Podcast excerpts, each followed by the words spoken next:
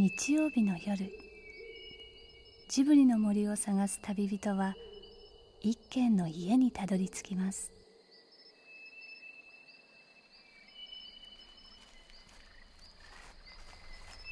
ジブリの森のラジオの川のほとり。そこに立つレンガの家はスタジオジブリ鈴木敏夫さんの隠れ家です。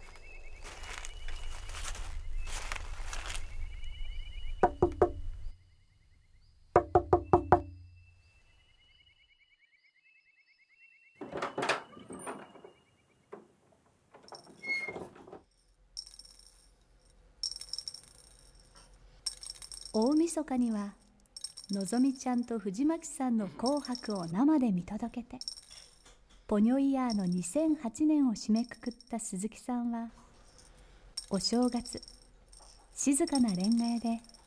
一人サイコロを振っていました。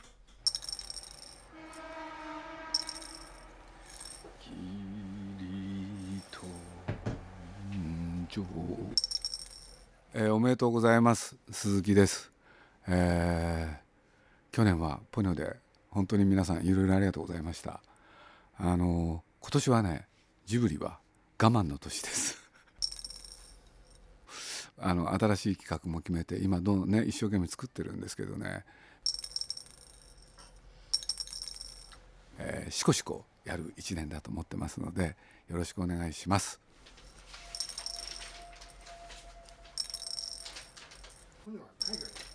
あそう。それとポニョはあの日本での公開まだね、えー、続映中なんですけれど実は海外での映画公開っていうのも始まりまして去年の12月18日かなあの韓国がスタートだったんですけれどこの1月にはね香港とか台湾、えー、それから、えー、今度春にはフランス。そして、まあ、今アメリカがね、えー、多分夏じゃないかということで準備を進めてます。新しい作品の企画と制作。同時にポニョの海外公開も次々と始まる2009年。果たしてジブリの運命は？あのちょっと今年を長うんで最高を振っていただきたいんですがはそんなわけでジブリ汗まみれ。今夜は新春スペシャル。去年11月20日に東京有楽町の日本外国特派員協会で行われた宮崎駿監督の崖の上のポニョ共同記者会見の模様をお届けします。Our Oscar-winning guest speaker is a master storyteller Hayao Miyazaki.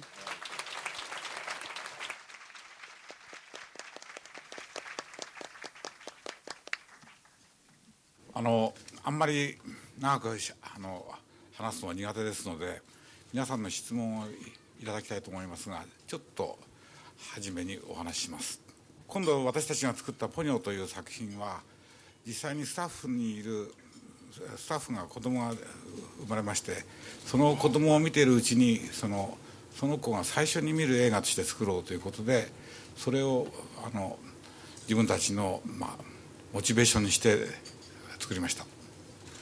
今あの私たちの国は大変な不安が潜在的な不安に満ちている社会でしてその私たちの職場の中にもそれは同じです、えー、つまり自分のその可愛い子供たちがにどんな未来が待ってるのかということについて非常な大きな不安を親たちも持っています。それから、えー、子供をどういうふうに育てればいいのかということについても大きな不安を持っています。実際に子供たちを取り巻いている環境はですね私たちのアニメーションも含めバーチャルなものだらけです、えー、テレビもゲームもそれから、えー、メールもですね携帯もあるいは漫画も。つまり私たちのやってる仕事で子どもたちから力を奪い取ってるんだと思います。でこれは僕らが抱えている大きなこう矛盾でして映画を作りながらですね私たちはジブリのに働いてる人間のための保育園を作ってしまったんです。えー、部屋の中に階段があったりはしごがあったり穴が開いてたりそれから伝統的な日本の畳や、えー、床の間や障子が入っているような不思議な建物です。山やそれから大きな石やいかにも、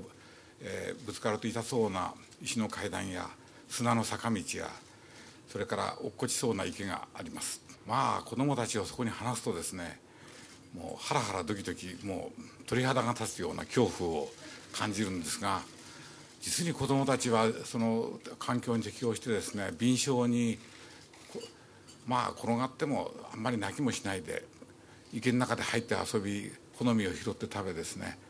這いながら砂の上を坂道を登り滑り降りまあ本当に見事なもんです。で結局あの保育園を作った結果私たちはその子どもの未来を不安に思うよりも子どもたちの持ってる能力に感嘆する毎日になりました。もっと子どもたちの能力を信じてその力を引き出す努力をこの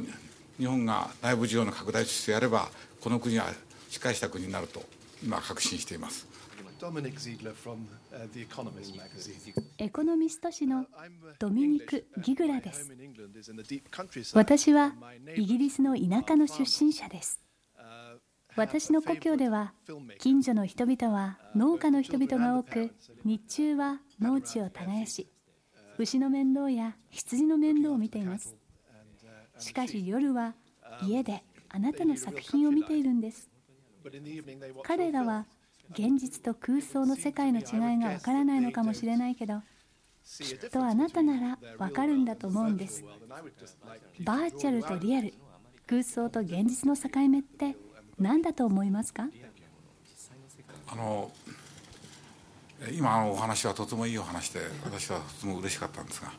私が先ほど話したのはこの国ではバランスが崩れているということなんです。つまり実際に面倒を見る羊やその家畜がいるわけではなく裸足で走り回る地面を持たないでバーチャルのものに取り囲まれていることなんですね。ですからそれそれをその環境をこう変えるためにあの子どもたちが字を覚える前に覚えなきゃいけないことがいくつかあってそれは石器人がやってきたことです。自分で火を起こして燃やし続けて消すことができる。水の性質を理解している。木に登れる。縄で物をくくれる。針と糸を使える。ナイフを使える。これだけは国が責任を持って子どもたちに字を教える前に教えなければいけないと僕は思ってます。イザベル・ナル、ロイター通信です。なぜあなたの物語の主人公は少女であることが多いのでしょう今あの、えー、スタジオの若いスタッフに君たちは8歳の男の子を主人公にした映画を作らなければならないというふうに僕は言ってます、えー、それはとても難しい作業なんです、えー、なぜなら少年の例えば8歳の少年には悲劇的にならざるを得ない部分を強く持ってるからです、えー、知らなければいけないことは山ほどありすぎ身につけなければいけない力はあまりにも足りなくて。つまり女の子たちと違うんですよ。少女というのは現実の上にいますから極めて自信たっぷりに生きてきますけど男の子たちはちょっと違うんだと思いますね。その年齢のあの少年たちはですね実に簡単に世の中の罠に引っかかるんです。つまらないカードを集めたりつまらないラジコンの車に夢中になったりあっという間にその商業主義の餌食になってしまってなかなか心の方にこう届かないんですねそのせいだと思ってます Okay, thank you. Um, yes, please. Uh, Stuart Biggs from Bloomberg News. There seems to be ブルームバーグのスチュワート・ビックスですこれまであなたの作品の多くは環境問題を取り扱っていますがあなたの作品は悲観的なものと楽観的なものに分かれているような気がします。日本の環境問題についてはどうお考えですか？ものすごく悲観的ですね。とことんひどくなるまで学ばないだろうと思います。つまりこの国は生産するよりも消費するものが多い国なんです。つまり経済の恩恵を受けた結果その次のステップにどういうふうに進むかということだと僕は思います。でそのステップの進む時に大変な多くの知恵と自制心がいるんだと思います。でそれがつまり生産者であるということと消費者であるということを同時でなければいけないのに私たちの社会はほとんどが消費者だけによって占められてしまった。生産者も消費者の気分でいるっていうことが大きな問題点なんじゃないかなと思ってます。それは自分たちの職場で感じます。つまり人を楽しませるために自分たちの職業で精一杯力を尽くすのではなくてそれもやるけれどほとんどの時間は他人が作ったものを消費することによって楽しもうと思って生きてますねそれは僕からすると僕のような年寄りから見ると非常に非常に不遜なことであるというふうに真面目に作れって全力を挙げて作れっていうふうに全てのものをそこに注ぎ込めっていうふうに まあいい加減に思ってるわけですけどよろしいですか？Okay. Oh. ドイツビジネスウィークです。アニメーション映画を作ることで一番大変なことは何ですか？えーお金集めは、えー鈴木プロデューサーがやってくれますので何の心配もいりません。つまり自分の才能の不足にこう苦しむんだと思います。1日4時間しか寝なくてもあとすっきりしてる頭がないとか机の上の細かい絵がよく見える目とか何時間指を動かしていても鉛筆を握っていても疲れない腕とかそういうものがないんです。それからもう一つ何時に帰っても怒らない家内がいるとかですね、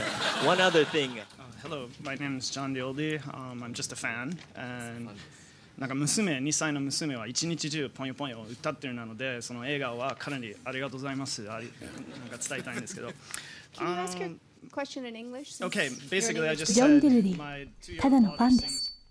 私の2歳になる娘が毎日ポニョの歌を歌っていて幸せそうです。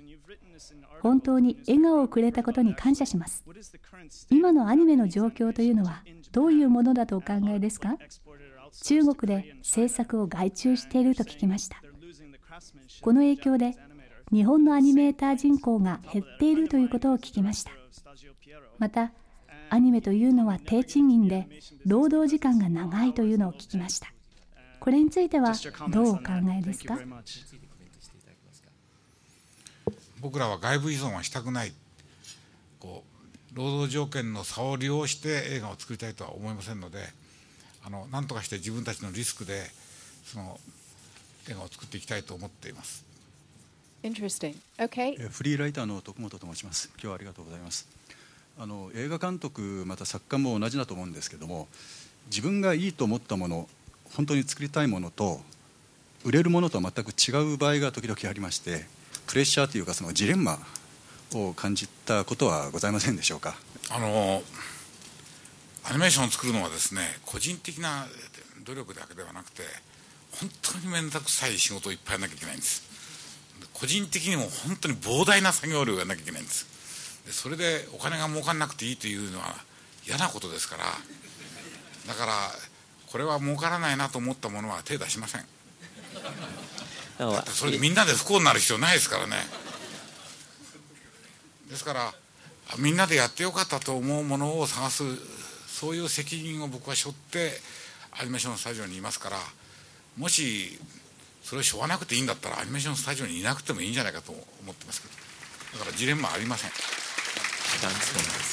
ロイターのダンです。海外や日本の観客は皆あなたのスタジオはまるで芸術家集団だと思っています。一方で CG などを駆使したピクサーの台頭などがあります。これらの台頭が現在のアニメ界にどういった影響を与えているのだと思いますか？えー僕はあのピクサーのラスターという友人です。友人なだけじゃなくてかなり深い友人です。それから、えーっとイギリスのアードマンのそのニック・パークとかその一連の人たちとも友人です。で彼らが努力して彼らのフィルムを見た時に彼らの努力が多分一番理解できる人間だと僕は自負してます。あのその彼らの努力や、えー恐怖や恐怖というのはこの作品が受け入れられるのか受け入れられない受け入れられないのかという恐怖ですけどそういうことも含めて共有できます。だからあのむしろ僕らが鉛筆で描くことをラスターなんかは喜ぶと思いますよ。お前は絵描けんだから絵描けっていうふうに前から言ってましたからねだからあのそういうふうに僕はアニメーションを考えているんですけどつまり友人たちが作ってる世界なんでそれぞれ頑張ってるなということなんですけど.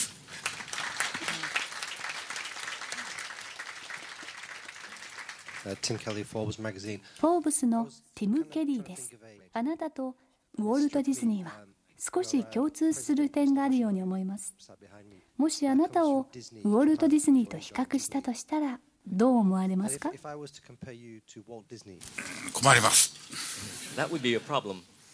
えー、僕はプロデューサーではありません。ウォルト・ディズニーは非常に優れたプロデューサーでした。それでオールドナインズという非常に優れたアーティストたちと仕事をすることができた彼らの、えー、無限な信頼を得てた人間だと思いますねそのウォルトはウォルト・ディズニーとそのオールドナインズの関係というのはあの時代にしかありえなかったような非常に濃密な幸せな関係だったと思うんです。でそれは私たちは私たちなりに持っていますが比較することはできません。AFP 通信社のプペと申しますが、えー、一番懐かしい時期があれば教えてください。何時期が懐かしいですか、えー、随分僕は探したんです。そのいつが一番良かったのか。止まれないことが分かりました。And I realized that it was not possible to stop things. 例えばあの、えー、昭和30年代を懐かしいという人たちが日本にいますけどもつまり50年代から60年代にかけてですねその時期は良かったんじゃないかと錯覚を起こしている人はいますけど非常に不幸な時代でした。非常に鬱屈した欲求不満がその後凶暴なですね公害をもたらすんです。日本中の海や川を汚しですね山を削りゴミだらけにしこんなに凶暴になることはかって日本にはなかったことですから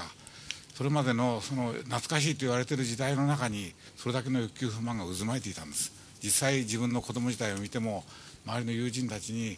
学校に行けないとか食事ができないとかっていう人たちがずっといました。で江戸時代ならいいのかそれはもちろん惨憺たるものをたくさん含んだ社会です。ただ人が諦めていたっていうだけでこの諦めることを忘れてしまったんですから一体どこに泊まればよかったのかというのは僕は随分探しましたが結局楽園というのは自分の幼年時代にしかないんだ幼年時代の記憶の中に楽園があるんだとこの頃思うようになりました。こうわずか数年の間だけれどもその時期に世界に楽園があるということを人間は思うようになるんじゃないかなと思っています。Yes, my name is Joël Lejean from RTL Broadcasting from France. Um, Miyazaki-san, uh, you said ジョエル・ルジャン、フランスの RTL 放送です。小さい頃に見て、今でも忘れられないくらい強い影響を受けた映画や本などはありますか？忘れられない映画はいっぱいあるんですが、日本の映画の全盛時代にちょうど、えー、12歳ぐらいの時に出会ってるんだと思います。その大人が見る映画も随分見ました。それでですから映画館から帰る時に意気揚々と帰ってくるんではなくて生きていくのは大変なんだと思いながら帰ってきたことが経験のが多いです。もちろんあの西部劇も日本でいう時代劇も、えー、ターザン映画も随分見たんですよ。でも時間が経つに従ってそういうそれは忘れていってしまって残ってるのは生きるの大変だなっていう映画が残ってます。あのこうこう私はあの、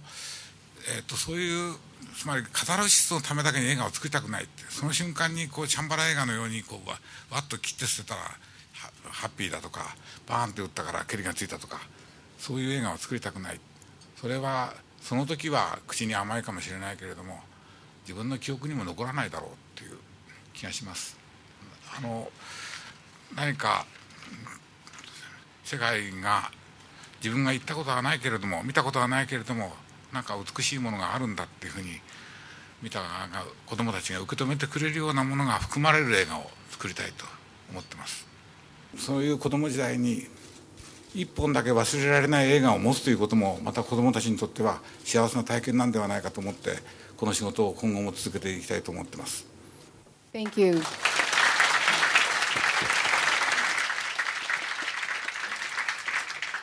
ありがとうございます。But、uh, thank you very much for the invitation.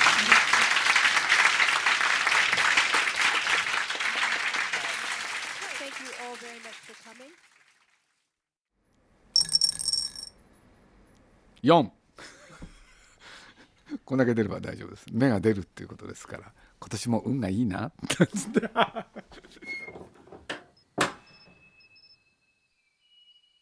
鈴木敏夫のジブリ汗まみれ。今夜の出演はスタジオジブリ鈴木敏夫。そして宮崎駿監督でした。この番組はウォルト・ディズニー・スタジオ・ホーム・エンターテインメント読売新聞ドリームスカイワード JAL 町のホットステーションローソン朝日飲料の提供でお送りしました。